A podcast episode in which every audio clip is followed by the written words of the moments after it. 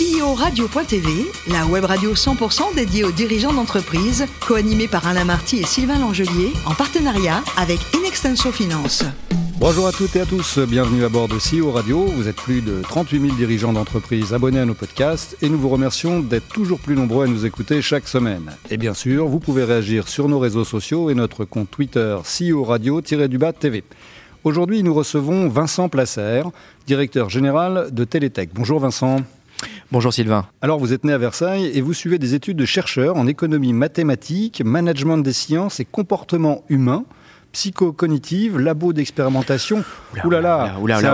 Là, un parcours assez atypique. Non, euh, disons que j'ai fait des études euh, d'économie euh, que j'ai poursuivies dans le domaine de l'économétrie en statistique et c'est effectivement à, l'issue j'ai continué à l'école normale supérieure de Cachan qui est maintenant devenue qui est une autre dénomination des, de la recherche en économie mathématique parce que je voulais voilà continuer et voilà et ça m'a amené vers le marketing parce qu'en fait finalement les applications étaient dans le domaine du marketing vous ne vous voyez pas du tout chercheur toute votre vie. Quoi, hein. Je me voyais pas chercheur toute ma vie. J'ai été intéressé de le faire euh, pendant quelques années. Ce qui m'a le plus freiné, c'était que c'était une activité qui se faisait de manière trop solitaire et que j'aurais aimé euh, travailler plus en équipe et voilà. Alors donc vous vous êtes orienté vers le marketing et vous passez d'abord un certain temps dans les télécoms, chez qui notamment Alors j'ai passé, euh, voilà, j'ai fait plusieurs entreprises de télécoms. Je suis sorti un peu dans l'époque 99-2001 où euh, voilà, euh, c'était la grande époque des, télécoms et j'ai passé la plus grosse partie de ma carrière dans les télécoms sur les 10 années, enfin sur les 12 années, 10 ans chez Orange. D'accord. Ensuite, EY. Exactement. Voilà, j'ai choisi de, de, rejoindre le secteur du conseil. En fait, j'ai j'ai souhaité euh, avoir une activité entrepreneuriale et j'ai rejoint un petit groupe euh, de, de, conseils qui m'avait proposé de, justement revenir à mes amours, le marketing quantitatif, la data et la data science, qui a été très rapidement acheté par EY. Et donc du coup, c'est comme ça que j'ai rejoint EY et je suis resté dans le conseil. Et ensuite, j'ai euh, rejoint le, groupe Colorado, qui est une petite société de conseil. D'accord. Clairement, tout ça, ça vous, ça vous amène à vous orienter de plus en plus vers, vers l'UX, le parcours consommateur. Hein, et, alors justement, le parcours consommateur avec toute la technologie qui aujourd'hui arrive, euh, comment cette technologie modifie les usages? Moi, j'ai toujours été intéressé justement plus par le volet, euh, le volet euh, client et usage de toute techno. De toute façon, même quand j'étais dans les télécoms, ce qui m'intéressait, c'était pas tellement de savoir comment transitaient les paquets de données, mais qu'est-ce que les gens allaient en faire. Et aujourd'hui, on est un petit peu sur les, les mêmes sujets. La question, c'est comment euh, effectivement les, les, parcours sont transformés. on l'a bien vu avec le Covid, ou comment une technologie qui n'arrivait pas à s'installer comme la vidéo conférence, qui était quand même un truc qui existe depuis, qui existe depuis 15 ans, en six mois, avec le lockdown, enfin avec le confinement, on se retrouve avec quelque chose qui, ça y est, on voit la valeur ajoutée, on se dit, ah bah ouais, bah, si on était vraiment à distance, et on lance les choses. Alors que ça faisait dix ans que plein d'acteurs pensaient que ça allait changer. Et c'est vrai que ça, la digitalisation des parcours, bah, euh, ça a connu une accélération, euh, certes pendant le Covid, mais même avant, on voyait que euh, des comportements, la rapidité, les attentes des clients sont de plus en plus pour... ça, tout doit être immédiat. D'accord, à un point où vous devenez d'ailleurs même ambassadeur de l'European Customer Experience.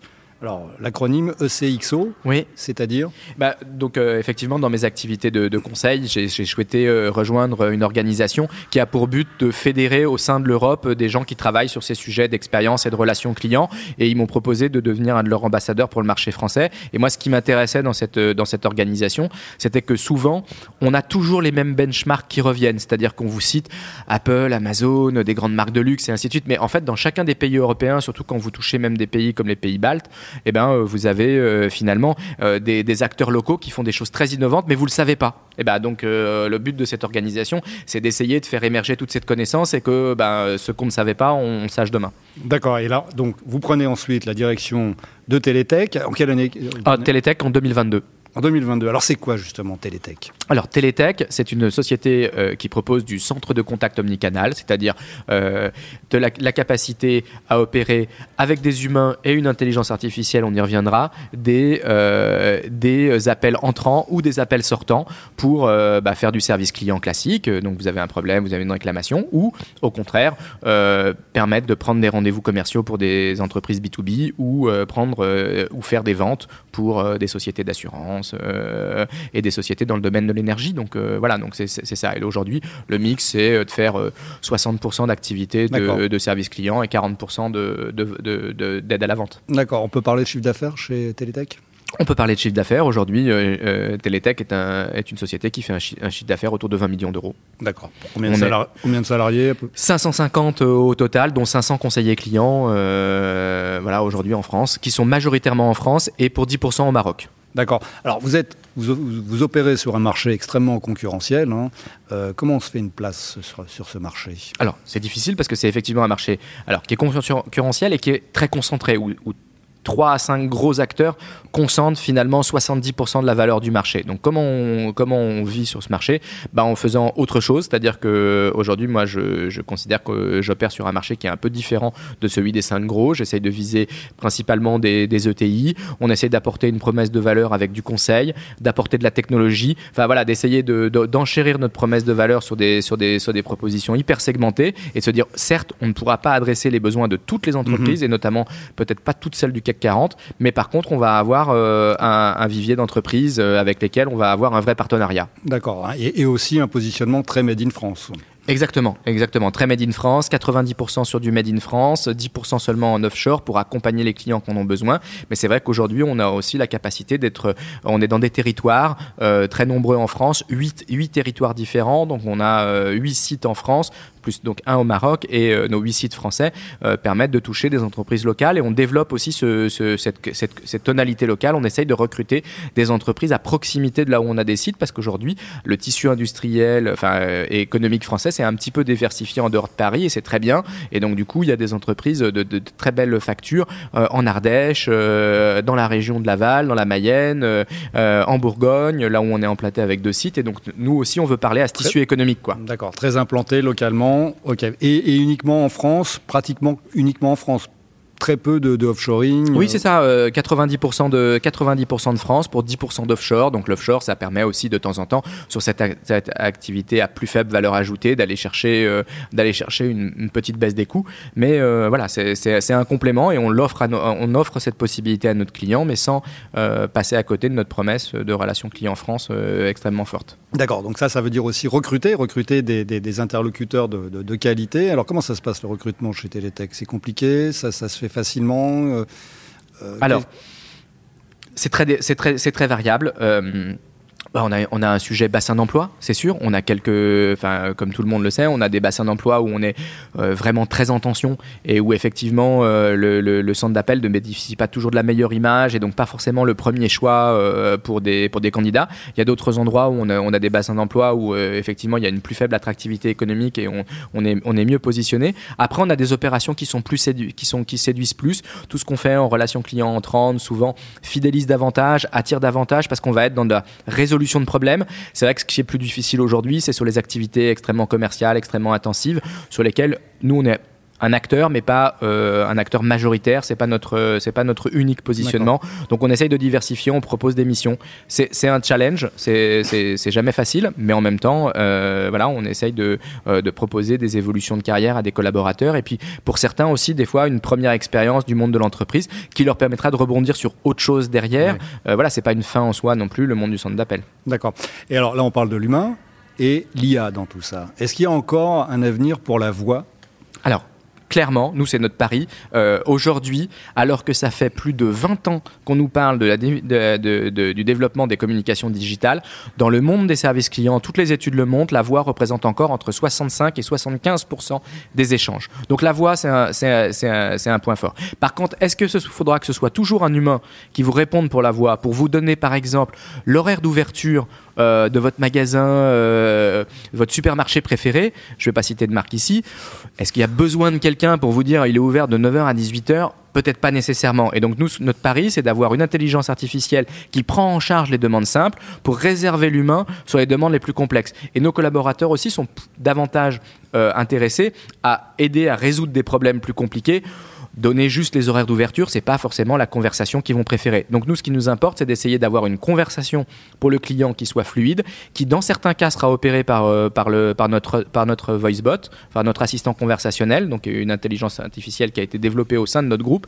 et, euh, et dans les cas les plus difficiles, au contraire, traité par un humain. Et de toujours laisser le choix, d'avoir cette fluidité. Si jamais vous, vous ne vous sentez pas à l'aise à discuter avec, une, avec un assistant conversationnel. L'interlocuteur le sait qu'il discute avec euh, une IA ou pas? Alors, en général, oui, elle se enfin, l'intelligence artificielle se présente avec un nom, on, le sent, même si les voix artificielles progressent, on, sent ce, petit, ce, voilà, ce, petit point. Et si la personne dit, euh, voilà, je préférerais euh, euh, directement m'adresser à un conseiller, il, peut le savoir. Et puis en plus, comme souvent, on a des, en service client, les gens rappellent, si vous savez que vous avez été traité, que vous ne souhaitez pas le faire, bah, vous pouvez toujours l'éviter. Mais aujourd'hui, l'acceptation est plutôt forte sur les intelligences artificielles vocales parce que bah, ça, ça, suit quand même un mode de, de, on va dire un mode de conversation qui est plutôt, plutôt agréable. D'accord. Donc euh, Télétech, un levier de développement plutôt, plutôt techno quand même. Hein. Exactement, un levier de développement euh, techno. Euh, aller sur cette ce mix. Nous, ce qu'on veut faire, c'est être véritablement l'acteur qui a la promesse d'une mix, d'une conversation hybride entre digital et humain. C'est vraiment là-dessus qu'on travaille. Notre intelligence artificielle, on l'a pensé, on l'a travaillé pour aussi donner la main à un conseiller humain derrière. Donc du coup, en capacité de, euh, de faire un petit résumé de la conversation qu'il y a eu avec, avec le, le robot pour que l'humain qui reprend la main sache déjà que euh, vous vous appelez Sylvain, quel était votre problème et vous disent ok Sylvain aujourd'hui j'ai vu que votre problème c'était ça voilà ce que je vous propose. Et pas de vous recommencer à vous dire alors redonnez-moi votre prénom redonnez-moi votre nom de famille parce que là ça c'est, extrêmement pénible. Donc nous on on a vraiment travaillé sur cette, euh, euh, hybridation. D'accord. Alors puisqu'on parle d'avenir justement à court, à court, court terme même quels sont les projets de Télétech demain? Eh ben, donc les projets de Télétech demain, on a euh, donc le projet de, d'accélérer sur le, la connaissance de notre de notre de, de, notre intelligence artificielle sur le marché, donc qui est une promesse récente, donc on veut faire connaître davantage. On veut travailler sur euh, une, euh, une, nouvelle offre euh, dans le domaine de la prospection commerciale qui mixe des techniques d'acceptation par les clients pour justement lever ce problème de vous avez l'impression d'être d'être contacté alors que vous n'avez pas donné votre, votre consentement. Bah là, d'aller chercher le consentement par des techniques de marketing digital. Donc c'est une offre qu'on appelle prospection conversationnelle qu'on travaille en partenariat avec avec une agence digitale sur la région de Paris. Et puis voilà, on a d'autres projets. Notre intelligence vocale, on aimerait la tester. Là, elle, travaille beaucoup sur l'entrant. On aimerait la tester sur le sortant et sur la capacité de passer des appels, par exemple dans plein d'applications, des domaines d'usage. Par exemple, si vous devez euh, rappeler des clients pour savoir où ils en sont, ou simplement euh, voilà, passer des, appels pour sonder l'intérêt ou pour mettre à jour des informations, voir dans quelle mesure ces, appels simples pourraient pas être réalisés par, euh, un assistant vocal. voilà. D'accord. Et, et, vous, alors, à titre plus personnel, vos objectifs à vous, c'est quoi demain?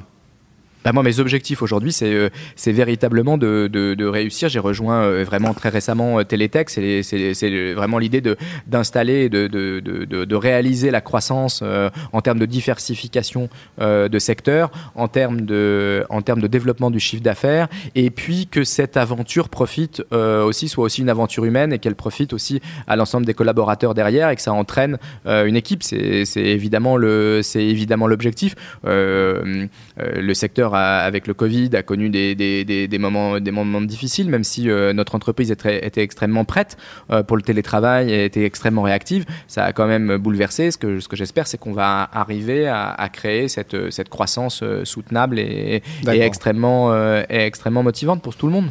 D'accord. Et alors, alors maintenant, Vincent, pour rester dans le personnel, c'est quoi le plus beau métier du monde? C'est journaliste ou dirigeant d'entreprise?